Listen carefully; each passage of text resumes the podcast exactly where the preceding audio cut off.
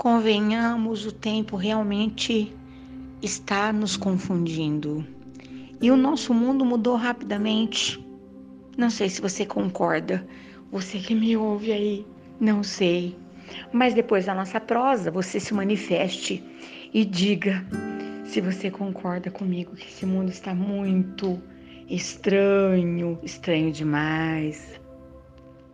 No meu tempo de menina, quando nós queríamos sentir uma emoção forte, a gente escorregava no, no, no gramado. Não era um gramado, descampado, sentado num papelão. Mais emoção ainda, sem o papelão. Hum. Emoção mais forte ainda a gente podia sentir à noite quando o pai soubesse que a gente havia feito isso, ou que alguém contasse. Mas também havia as emoções que eram patrocinadas, não sei se você vai lembrar disso. Circo de cavalinhos, o domador de leões. Uau! O coração saía pela boca. E aquela equilibrista, bailarina, de sombrinha na corda bamba. Mas havia rede. Eu assisti circo com corda bamba, bailarina, sombrinha, sem rede. Acho que eles não tinham dinheiro para fazer isso, né? Sei lá. As emoções da minha meninice eram essas. De repente, uma, uma comida diferente. Não estava comemorando nada. Sabe-se lá o que acontecia. E quando nós chegávamos em casa, podia ser qualquer dia, geralmente era de domingo, e havia algo diferente. Na minha lista de emoções que eu estou lembrando agora, acho que eram essas. Quando as galinhas botavam ovos a mais, a mãe fazia um bolo. Emoções delicadas, né? pois é. Agora o negócio mudou de figura, não mudou? Depende. Ai, quase que eu esqueço. Brincar de corrupio. Você chegou a brincar de corrupio? Sabe como é que é?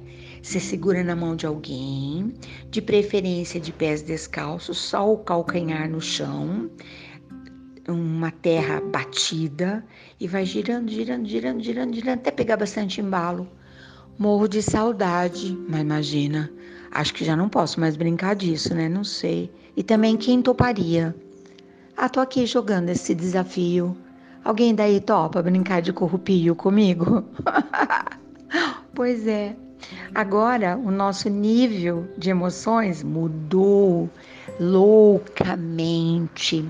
Você quer passar uma emoção bem forte mesmo? Vai ao supermercado. Ai, você já entra assim, ó. Uau! Uau! Dia desse, eu preciso contar essa história atualíssima, porque eu já estava lá, né, mergulhando nas histórias de antigamente. Eu estava muito afim de um gratinado, eu adoro. Sabe aquele prato que a gente faz com todo capricho, de repente bota aquele mundaréu de queijo? Eu acho que eu vou colocar no passado, quando nós colocávamos aquele mundaréu de queijo, lembra? Saudade que deu agora, né? Pois é. E fui escolher queijos que uh, combinassem com essa minha ideia, com esse meu projeto. Eu fiquei de queixo caído, sem entender nada. Parecia que eu estava comprando pepitas de ouro. Nunca comprei, tá? Não tenho nem ideia do que seja isso. Que pepita de ouro? Barras de ouro. Sabe aquelas barras que a gente vê nos desenhos? Tamanha loucura dos preços. E eu falei, uau! Aí fui olhando, quadradinho por quadradinho, quadradinho por quadradinho. E de repente eu cheguei, sabe naqueles potinhos, bandejinhas que o queijo já vem ralado. Inclusive, já comprei uns de excelente qualidade.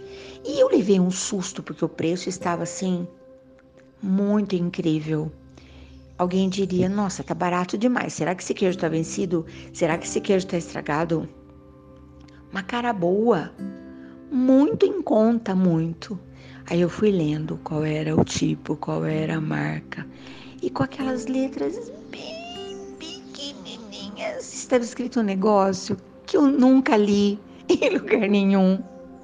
Queijo parmesão genérico. Você já escutou falar alguma coisa assim?